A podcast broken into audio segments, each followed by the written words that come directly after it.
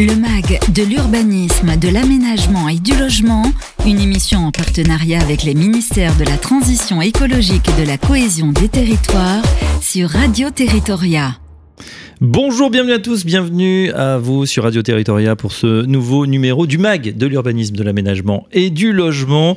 Au sommaire, aujourd'hui en direct, je sais que vous êtes nombreux à être connectés, eh bien le décret clause filet de l'évaluation environnementale, on va avec nos experts présenter ce dispositif global, euh, avoir un focus, faire un focus sur les autorisations euh, d'urbanisme, comment procéder concrètement pour les autorités compétentes concernées et sûr des illustrations euh, de cas. Je suis ravi d'avoir autour de la table et d'accueillir Isabelle Maupilier. Bonjour Isabelle. Bonjour.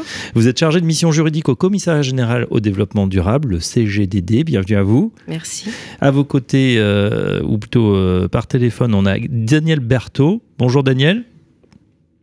Bonjour chef euh, du bureau de l'accompagnement et de l'expertise de l'évaluation environnementale, également au sein du CGDD. Guillaume Lefebvre, bonjour. Bonjour. Vous, vous êtes en plateau, on voit, on entend la différence de, son. Adjoint au sous-directeur de la qualité du cadre de vie au sein de la direction de l'habitat, de l'urbanisme et des paysages de la DGALN.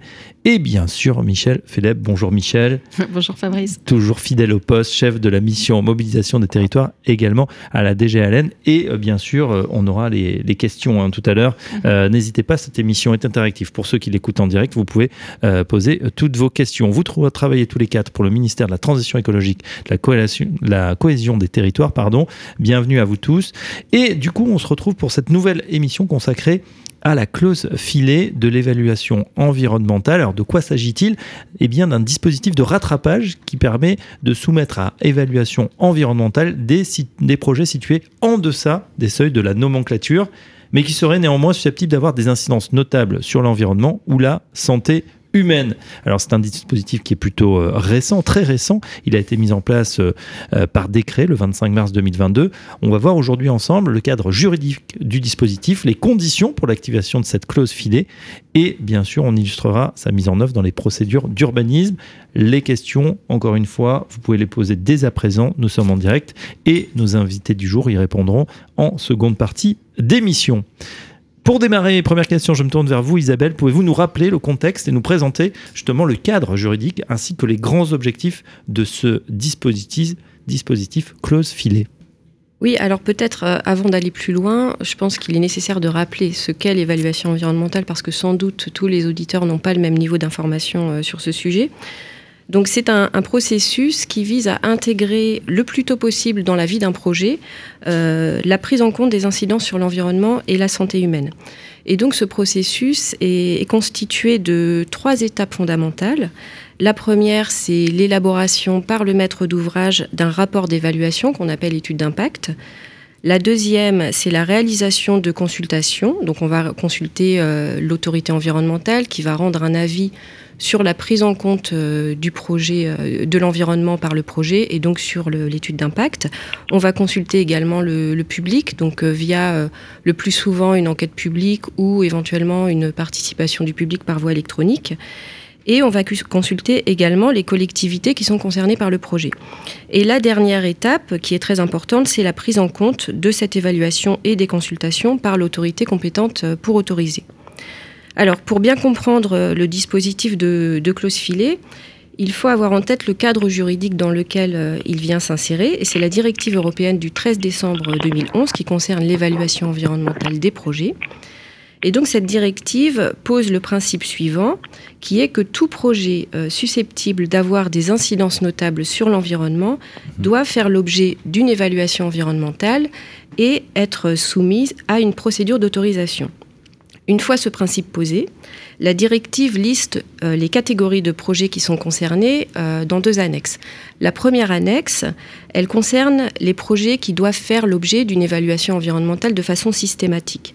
Donc pour ces projets-là, les États membres, euh, dans leur transposition, n'ont pas de marge de manœuvre. Il faut qu'ils fassent en sorte que ces projets fassent systématiquement l'objet d'une évaluation environnementale.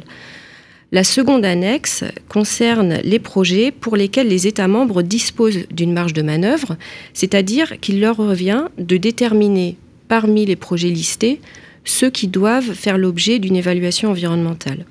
Alors pour cela, il dispose de deux outils, l'examen cas par cas et les seuils et critères. Mais il est aussi possible de combiner ces deux outils et c'est le choix qu'a fait la France lorsqu'elle a transposé la directive, puisqu'en droit français, euh, nous avons une nomenclature qui est annexée à l'article R122-2 du Code de l'environnement. Et cette nomenclature euh, donc, liste une des, plusieurs catégories de projets mhm. et elle ventile ces projets entre évaluation environnementale systématique et examen au cas par cas sur la base de critères et de seuils. Très bien, donc on voit on voit bien que les États membres, du coup, n'ont pas forcément de, marge de manœuvre, doivent appliquer cette transposition. Euh, dans ce contexte, est-ce que vous pouvez nous expliquer pourquoi le dispositif de clause filet était nécessaire? Alors en fait, euh, la, Cour de justice de l'Union européenne, la CJUE, est venue euh, préciser la façon dont les États membres pouvaient utiliser la marge de manœuvre que leur laissait la directive pour déterminer les projets qui doivent faire l'objet d'une évaluation environnementale. Et elle a précisé notamment que euh, même un petit projet, un projet de dimension réduite, pouvait avoir des incidences notables sur l'environnement. Et ensuite, euh, sur l'utilisation du système de seuil qu'on a retenu en France, elle a précisé que ces seuils ne pouvaient pas faire échapper à l'évaluation environnementale une classe entière de projets, sauf euh, s'il était possible de démontrer que ces projets, mhm. euh, les projets euh, sous les seuils, étaient absolument insusceptibles d'avoir des incidences notables sur l'environnement. Et c'est dans le prolongement de cette jurisprudence de la CJUE que le Conseil d'État a pris une décision le, le, 15 avril 2021 dans laquelle il a considéré que la, nomenclature n'était pas totalement conforme à la directive parce qu'elle ne prévoit pas d'évaluation environnementale justement pour ces projets qui sont en dessous des seuils et qu'il n'était pas possible de garantir que tous ces projets euh, euh, étaient, insusceptibles d'avoir des incidences notables sur l'environnement, notamment euh, en raison de leur localisation. Alors, ce critère de localisation euh, était central dans le raisonnement euh, du Conseil d'État et aussi central dans le dispositif de clause filet, car effectivement, la nomenclature euh, française utilise majoritairement des critères et des seuils qui sont liés à la dimension des projets. Et comme nous l'avons rappelé tout à l'heure, un projet même de petite dimension peut avoir des incidents sur l'environnement, notamment en raison de sa localisation.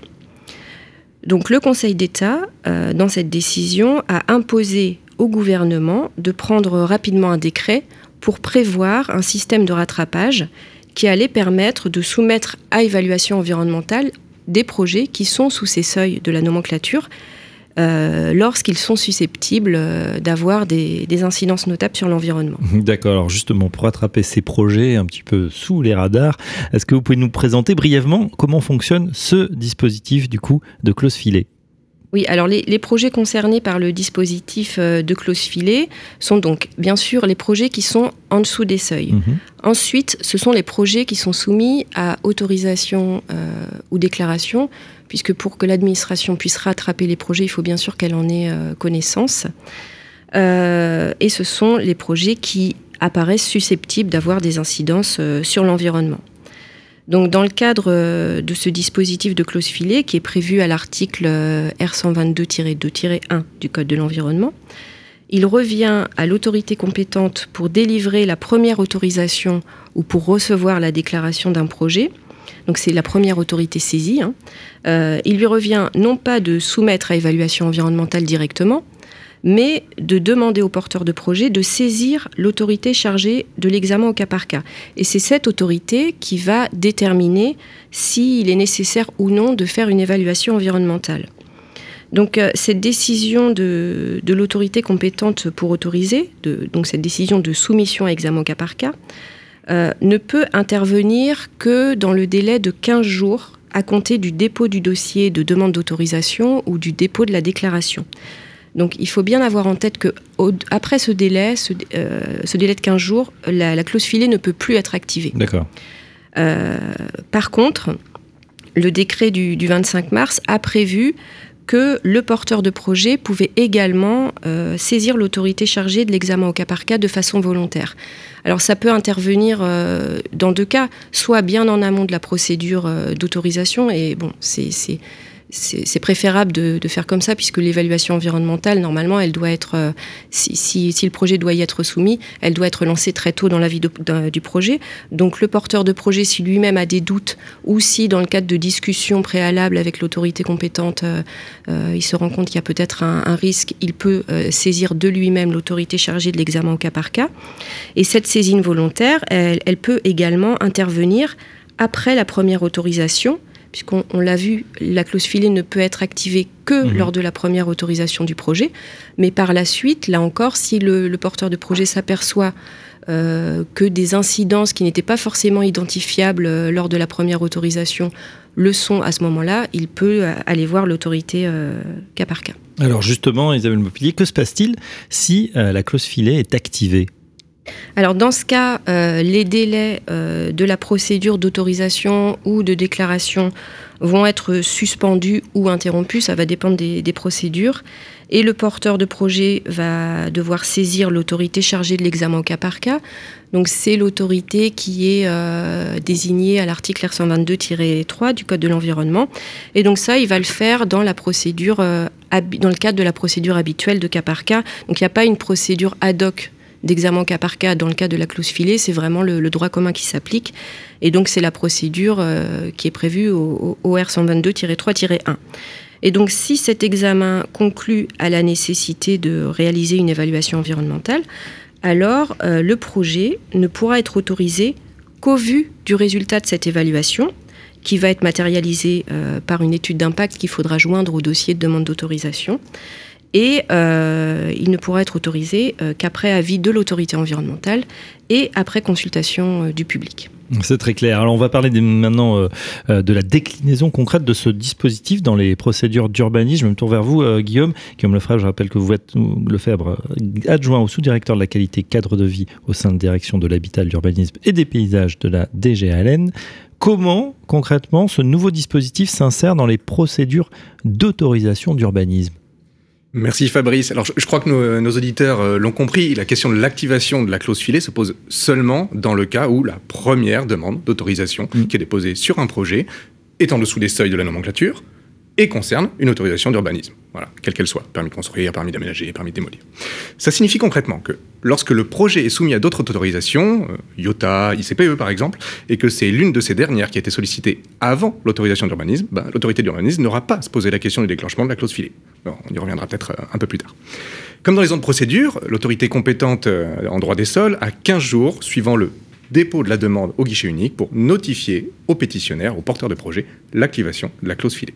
Cette décision, elle doit être motivée et elle, donc elle doit donc faire apparaître en quoi le projet est susceptible d'avoir euh, des incidences sur l'environnement. En fait, s'il y a un doute. Mhm.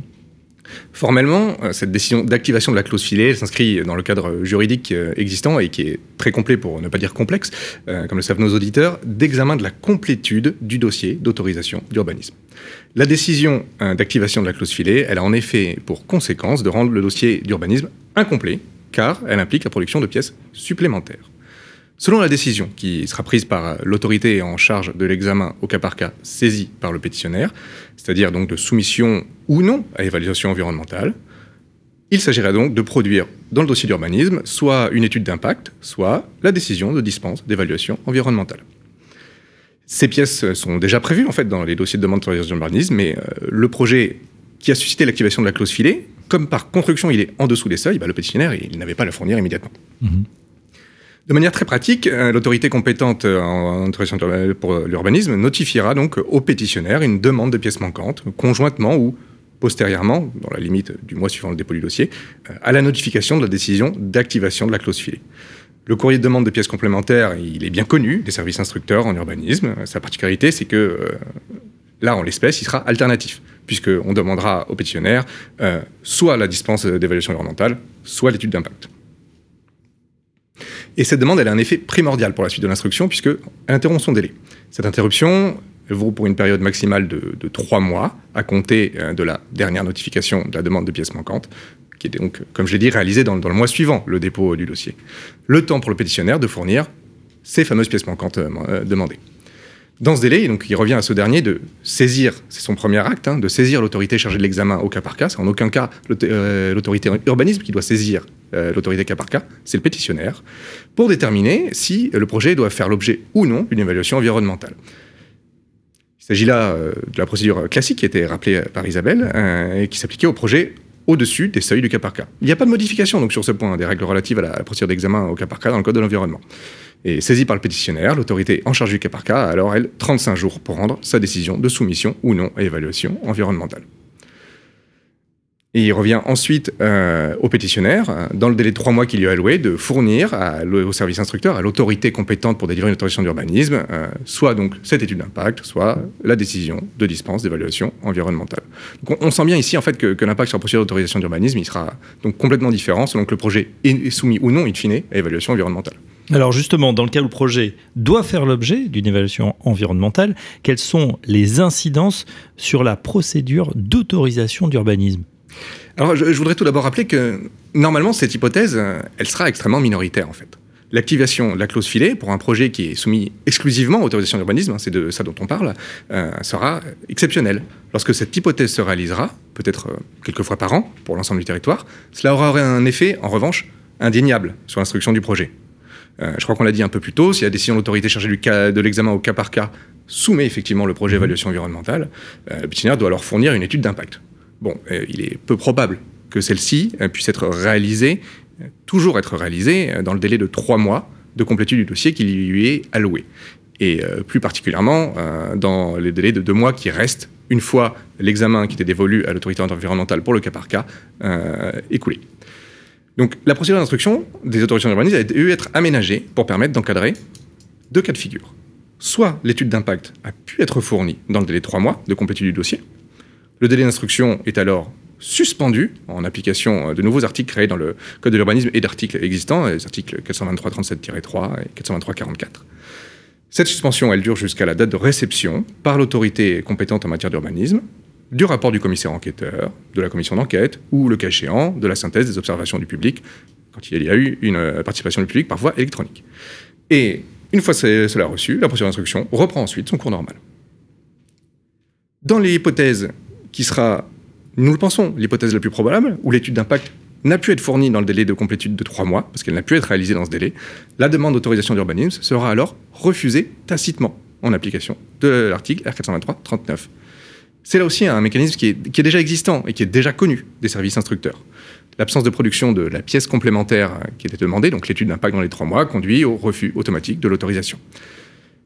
Ça veut dire quoi concrètement? Ça veut dire que le pétitionnaire, il devra alors déposer un nouveau dossier s'il veut poursuivre son projet.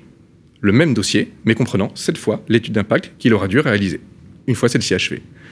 Tout comme le fait en fait le, porteur d'un projet qui est soumis à évaluation environnementale de manière systématique ou qui a été soumis euh, au cas par cas. En fait, si vous voulez, ça, remet les bœufs avant la charrue. On remet le dossier dans l'ordre.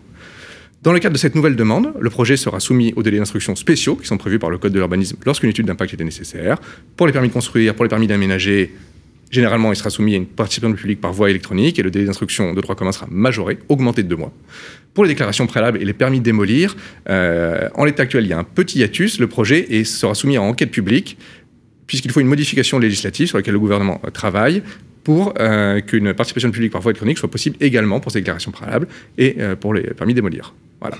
Et dans ce cadre, en l'état, le délai d'instruction est porté à deux mois. C'est pas une majoration, c'est il est de deux mois. Mais il débute uniquement, il est gelé avant de commencer à courir, si vous voulez, à compter de la réception par l'autorité du rapport du commissaire enquêteur. Voilà. Donc en synthèse sur tous ces éléments très techniques, hein, j'en suis, suis, conscient, l'activation de la clause filet conjuguée à la décision de, de soumission à l'évaluation environnementale entraînera en fait l'utilisation de mécanismes qui, existent déjà, qui ont été un peu aménagés et qui permettent aujourd'hui déjà euh, de gérer en fait les, accidents de procédure dans les, autorisations d'urbanisme. C'est bien compris. Est-ce que vous avez prévu des aménagements de la procédure d'autorisation d'urbanisme dans le cas où le projet ne doit pas faire l'objet d'une évaluation environnementale? Alors non. Parce que ce n'était pas nécessaire en fait. Le droit actuel permet de régler déjà cette question sans aménagement supplémentaire. Donc là, on a une activation de la clause filet, mais euh, l'autorité chargée de l'examen au cas par cas euh, a bien dispensé le projet d'évaluation environnementale dans le délai de 35 jours qui lui était alloué pour ce faire, une fois qu'elle a, été saisie par le pétitionnaire. Donc, euh, normalement, elle a fourni au pétitionnaire une décision de dispense, et à ce dernier l'a transmise au service instructeur, à l'autorité compétente en matière d'urbanisme, qui lui avait demandé cette pièce. Et à partir de là, à partir du moment où elle est, transmise et donc reçue, ben, l'instruction du dossier suit son cours, je veux dire classiquement.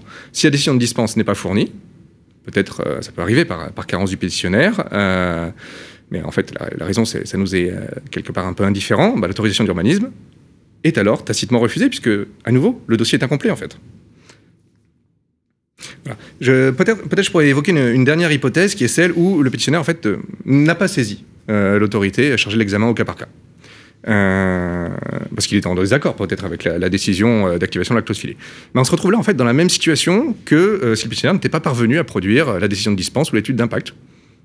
Son dossier est incomplet, il n'est pas d'accord peut-être, mais son dossier est incomplet et donc il y aura rejet ou opposition tacite à sa demande de permis, de, de déclaration préalable, à défaut de, transmission euh, de ces pièces. Donc on, voit bien que s'il tient à son projet, le pétitionnaire il devra déposer une nouvelle demande.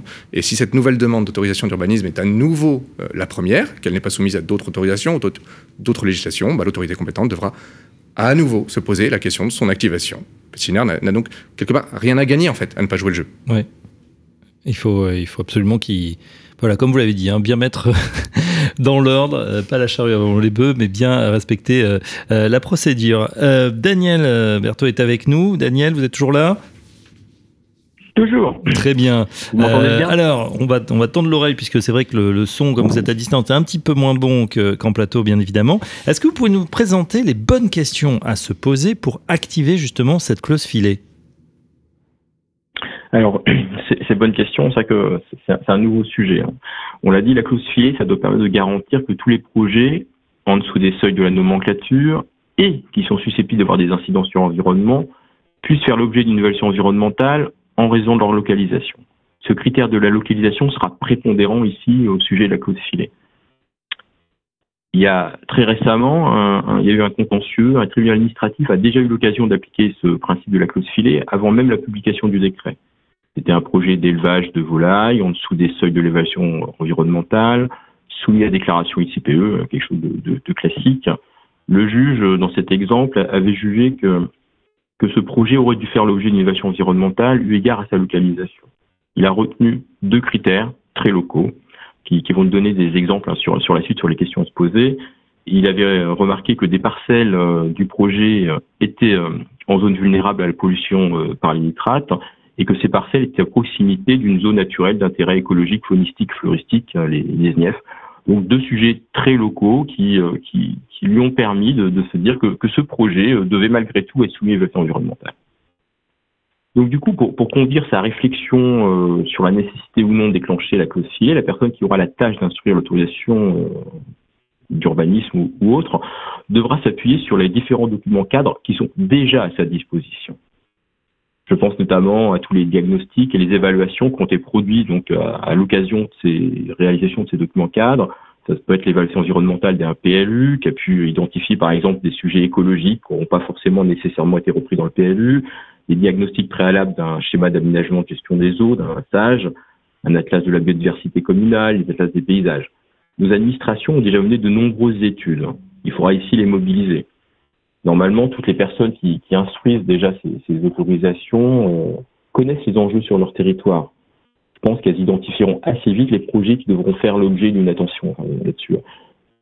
Le, délai est tellement court, on l'a dit, qu'on ne pourra pas se permettre de, se poser beaucoup de questions euh, en dehors de, de choses qu'on aura déjà préparées. Comme ça a déjà été euh, rappelé tout à l'heure, hein, il y a aussi quelque chose d'abord à bien avoir en tête. L'évolution environnementale, c'est un outil de progrès ça doit permettre de favoriser la bonne prise en compte de tous les aspects de l'environnement, qui, qui, qui est, relativement large hein, dans le cadre de l'évaluation environnementale, mmh. sur le sol, l'eau, l'air, le climat, la biodiversité, la santé humaine, le patrimoine culturel, le paysage. C'est pas un outil de l'administration pour refuser un projet. C'est un outil pour en améliorer la qualité environnementale, notamment par la mise en place de mesures d'évitement de réduction. Donc, du coup, dans ce processus de déclenchement de la clause il faudra être très, enfin, il faudra vraiment s'appuyer sur des critères partagés, sinon connus sur le territoire, pour éviter toute apparence de décision arbitraire, discrétionnaire vis-à-vis du porteur de projet. Enfin, ça pourrait être euh, terrible si un système mal utilisé. Oui, évidemment. Alors justement, qu'est-ce que, est-ce que vous pouvez nous présenter les faisceaux d'indices qui pourraient amener à activer euh, cette clause filet Alors ces faisceaux d'indices, bon, ils seront adaptés en fonction des territoires. Hein. Pour questionner l'enjeu de la localisation, les instructeurs pourront par exemple se demander si par l'implantation d'un projet, celui-ci peut affecter des zones protégées, que ce soit la législation internationale, communautaire, nationale ou locale. Enfin, je ça peut être euh, dans un site Natura 2000, des sites inscrits, des sites classés, en bordure du littoral, sur des zones humides. il y a énormément de, de, de zonage, de, de, zones naturelles ou euh, paysagères ou culturelles qui sont déjà connues. À l'intérieur de ces zones, on va questionner bien évidemment les plus petits projets, ceux qui sont en dessous de ces réglementations. Mais on pourra aussi se poser la question sur des projets un petit peu plus conséquents et qui sont basés de l'autre côté de la limite du zonage. Parce que souvent, on le sait, hein, il y, a des zonages qui doivent s'arrêter parce qu'il a fallu prendre une décision. Et on sait que par moment, bah, l'enjeu perdure de l'autre côté. Donc, si on sait que l'enjeu euh, nécessite d'être préservé, on pourra utiliser la clause filet pour, euh, pour aller questionner euh, des, des, projets qui sont de l'autre côté. On pourra aussi se poser la question, savoir si le projet peut affecter des zones utilisées par des espèces protégées. Et là, je pense qu'il y a de nombreux documents qui ont répertorié des trames vertes et bleues, qui ont été observer les cheminements de la faune, de la grande faune, par exemple. Donc, du coup, on va pouvoir euh, se poser la question de savoir si ces projets viennent couper ces trames. On va pouvoir s'interroger si le projet affecte des zones de grande valeur paysagère, pittoresque, d'importance historique ou culturelle. Et là, je ne pense pas qu'aux aux zonages nationaux, mais ça peut être aussi des, enjeux très locaux. Et là, pour ça, on pourra utiliser toutes les ressources qui existent, notamment, je pense à celles des CAUE, hein, les conseils d'architecture, d'urbanisme et de l'environnement, qui ont produit énormément de choses sur, sur les territoires. On pourra aussi se demander, par exemple, si un projet est susceptible d'affecter des sites qui accueillent des personnes vulnérables, les hôpitaux, les écoles, les maisons de retraite. Dans un autre registre, on pourra aussi se demander si l'emplacement du projet ben, est soumis à des risques naturels qui sont connus, Bien sûr. alors que le territoire n'aura pas encore forcément de plan de prévention des risques. Donc, du coup, il n'y aura pas forcément toute la réglementation qui est, qui est, qui est, qui est adossée à ce risque-là. Et puis pour finir, un, autre type de, de question, on pourrait s'interroger, savoir si euh, le projet apporte une pression supplémentaire dans un territoire, dans un contexte déjà contraint. Euh, savoir si le projet rajoute des nouvelles nuisances, pollution, dommages environnementaux. Ça peut être des nouveaux rejets dans des masses de contaminés, ça peut être des émissions supplémentaires dans des agglomérations soumises à des plans de prévention de l'atmosphère, ou euh, quelque chose de peut-être plus concret, euh, un projet qui viendrait augmenter les déplacements alors que finalement les voies qui mèneraient à ce projet sont déjà congestionnés. Ces quelques exemples montrent qu'en fait les questions possibles sont très nombreuses, mais que normalement elles font toujours fonction des enjeux connus dans le territoire. Euh, alors justement, on, reprécise hein, comment très concrètement euh, les autorités compétentes doivent enclencher ce dispositif de clause filet maintenant qu'on a des exemples concrets euh, potentiellement de, de, nuisances. on rappelle que le délai est très court, hein, Daniel. C'est ça. Le délai, enfin, c'est 15 jours. C'est vraiment très court. 15 jours. Le délai, ça a déjà été dit. Voilà. Enfin, dire la clause ne pourra pas être activée. Ça veut dire que les autorités n'interviendront pratiquement que sur des sujets qu'elles ont déjà identifiés en amont. Enfin, je, je pense qu'en moins de 15 jours, on ne peut pas se poser d'autres questions que, ce sur quoi on a déjà basé des, diagnostics. En plus, il y, a, quelque chose qui n'a pas, été pas fortement très bien abordé jusque-là par, par mes, mes, collègues, c'est que pouvoir déclencher la clause filet, les autorités devront vérifier que le projet est bien situé en deçà des seuils de la nomenclature. Mhm. Et pour ça, il faudra vérifier que le projet y est bien éligible. En fait, la clause fiée ne peut pas apporter sur les, exceptions en fait, de, la nomenclature. Et il en existe quelques-unes. Je vais juste citer, par exemple, les, installations photovoltaïques en toiture ne sont pas soumises à l'évaluation environnementale. Ça veut dire que l'autorité qui instruit doit le faire vite sur des sujets qu'elle connaît et en plus elle doit vérifier que le, projet est éligible à la clause filet. Donc du coup, en plus, on l'a dit, hein, c'est très, très important, euh, la clause filet, euh, pour être déclenchée, euh, les autorités devront motiver leur décision. C'est vraiment très important. Mm. Néanmoins, la clause filet n'est pas une deuxième instruction. la motivation devra permettre de justifier la, demande de report vers l'examen de, cas par cas, mais l'examen cas par cas, ça sera bien l'autorité en charge du cas par cas, donc dans la plupart des cas, l'ADREAL aujourd'hui, qui, le fera. Ça là-dessus. Merci Daniel, c'est très clair. Euh, Guillaume Lefebvre, je me retourne vers vous. Euh, est-ce que vous pouvez nous illustrer par des exemples concrets de clauses filées dans votre domaine des autorisations d'urbanisme? Alors, oui, nous, avons essayé de, trouver des exemples concrets hein, de projets qui pourraient être soumis aux autorités d'urbanisme à elles uniquement, on va dire, dans une configuration où ces dernières devront s'interroger sur l'activation de la clause filet. on en identifie trois en fait, hein, qui peuvent être mentionnés, qui sont en lien avec le faisceau d'indices euh, qu'a détaillé euh, Daniel à l'instant. Euh, mais on, voit, tout de suite en fait que ces trois hypothèses, je pense que nos auditeurs vont le comprendre, bah, ne vont pas être des hypothèses très fréquentes en réalité. le premier cas de figure qu'on a envisagé, donc, c'est la transformation du bureau en logement dans un immeuble qui serait situé par exemple à proximité de, grands axes routiers. Alors en région parisienne, on, a des images qui viennent en tête. Et ce changement de destination avec quelques travaux nécessitera uniquement une, une déclaration préalable qui pourrait alors être soumise à évaluation environnementale, parce qu'en l'état, elle est en dessous des seuils, euh, en raison d'une éventuelle incidence sur la santé humaine, la pollution, l'exposition au bruit, par exemple. Voilà, c'est une illustration. Une autre illustration, ce serait la démolition d'une construction laissée à, l'abandon pendant euh, des années, euh, dans laquelle s'est redéveloppée une faune en fait, une flore. C'est pas forcément euh, biodiversité qui était là avant la construction, mais bref, elle, est revenue, elle est présente. Et le projet, dans ce cas-là, alors même qu'il améliore, il démolit un bâti, le projet pourrait nécessiter un permis de démolir et dans le cas de ce permis démolir, il serait susceptible d'être soumis à évaluation environnementale, parce que même la renaturation pourrait y avoir temporairement une incidence, mhm. euh, un doute euh, sur, l'incidence sur l'environnement. Voilà. La dernière hypothèse qu'on a envisagée, c'est euh, le cas de réfection d'un immeuble pour accueillir des dizaines de, personnes, par exemple, en fait, un gîte isolé en pleine montagne qui a depuis, depuis, longtemps, et dans un cadre coup, marqué par une forte saisonnalité, dans un lieu où il n'y a absolument pas de raccordement possible au réseau d'évacuation d'eau usée, et voilà dans cette hypothèse-là, on peut voir que le projet qui ferait l'objet en fait d'un simple permis de construire ou d'une déclaration préalable de travaux, euh, son utilisation une fois construit pour entraîner une pollution temporaire de milieu aquatique et donc peut-être l'autorité compétente en urbanisme pourrait avoir un, doute du coup sur une éventuelle incidence sur l'environnement. Et voilà trois exemples effectivement euh, intéressants pour bien comprendre euh, voilà comment on peut se déclencher cette clause filée. Je vous propose tout de suite de passer aux questions avec vous, euh, Michel. Est-ce que les questions sont nombreuses du côté des, auditeurs On a un petit jingle et on passe aux questions tout de suite. Le MAC de l'urbanisme, de l'aménagement et du logement, on répond à vos questions. On a plusieurs questions des auditeurs, euh, Fabrice, dont un auditeur qui est à la DEAL, la Direction de l'environnement, de l'aménagement et du logement de la Réunion. Euh, qui demande comment l'autorité compétente apprécie si le projet a une incidence notable sur l'environnement, à partir de quels critères, mais je pense qu'on a eu la réponse avec euh, ce que nous a dit euh, Daniel tout à l'heure. C'est une question qui a été posée très tôt mm-hmm. au démarrage de, de l'émission. Et il nous demande aussi s'il y aura un guide sur l'appréciation de l'activation de la clause filet. Donc, je ne sais pas si c'est déjà prévu, quelque chose comme ça.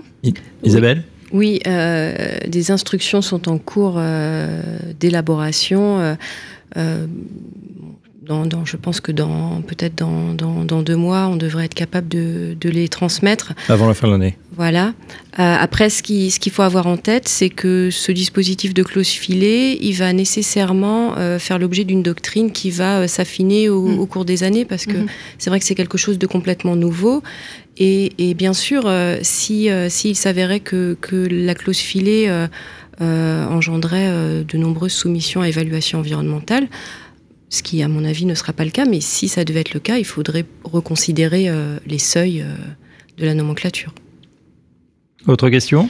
Alors, on a des questions de Mélanie euh, qui demande si des projets ont déjà fait l'objet d'une activation. Donc, je pense qu'on a eu aussi une réponse euh, dans le cours de l'émission avec un projet euh, d'élevage de volailles qui, était, qui a été soumis avant le décret clause filet.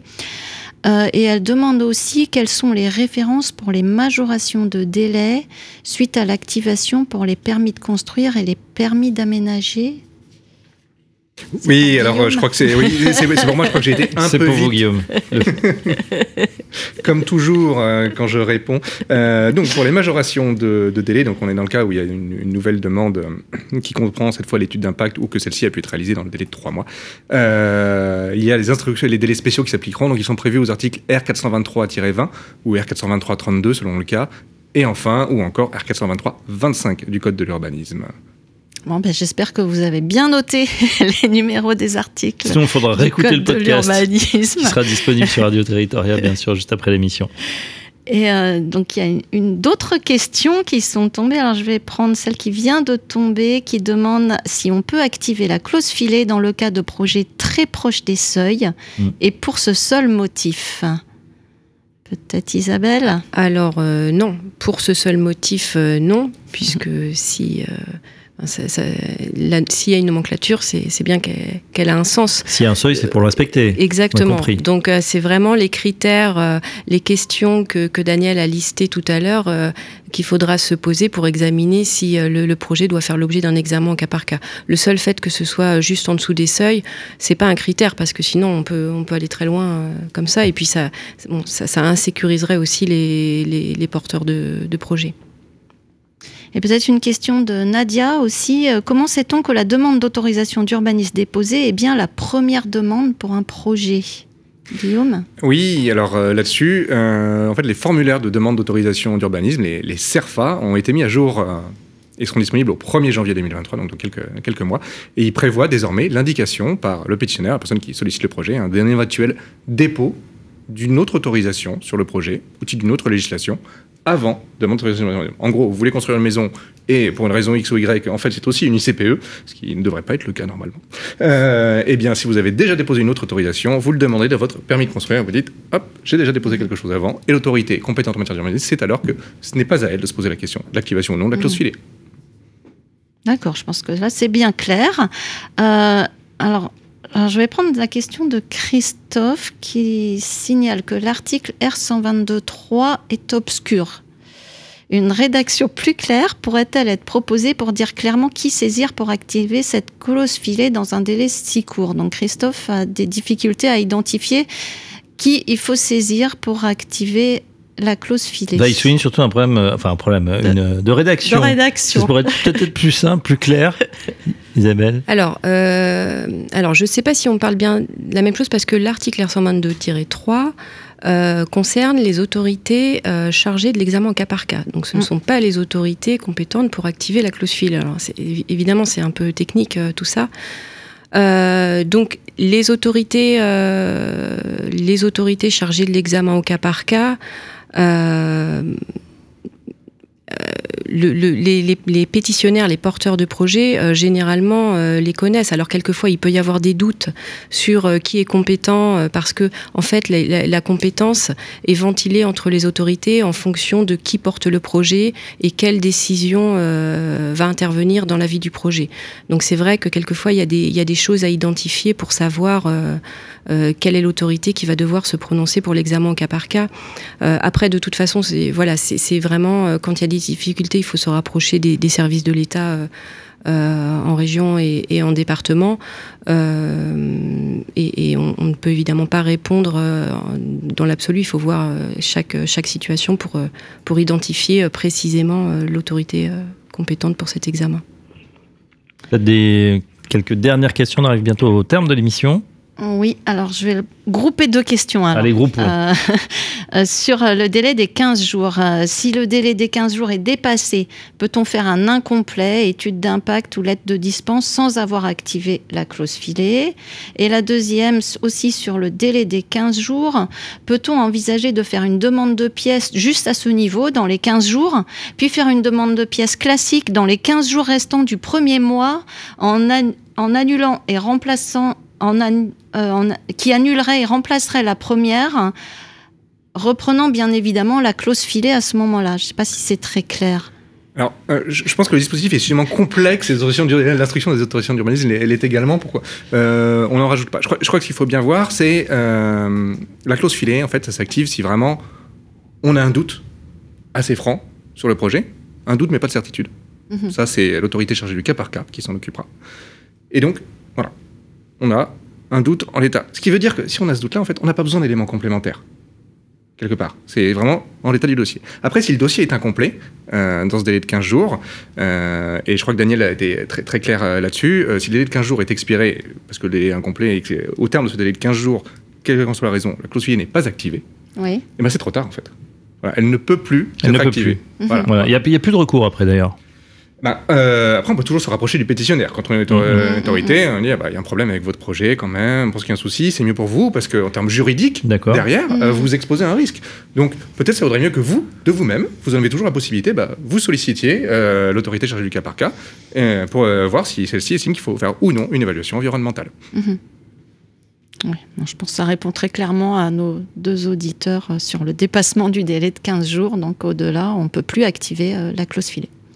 On est au bout ou est-ce qu'il y avait d'autres choses?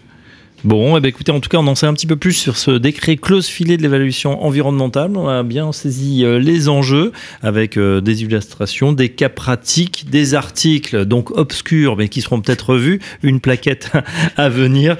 Euh, je plaisante bien évidemment. En tout cas, un grand merci à nos experts du jour, Isabelle Mopilier, chargée de mission juridique au commissariat général au développement durable, le CGDD, Daniel Berthaud à distance, chef de bureau de l'accompagnement de l'expertise de l'évaluation environnementale également au du CGDD, Guillaume Lefebvre, euh, adjoint au sous-directeur de la qualité du cadre de vie au sein de la direction de l'habitat, de l'urbanisme et des paysages de la DGALN. Et enfin, Michel Philippe, chef de la mission mobilisation des territoires également à la DGALN.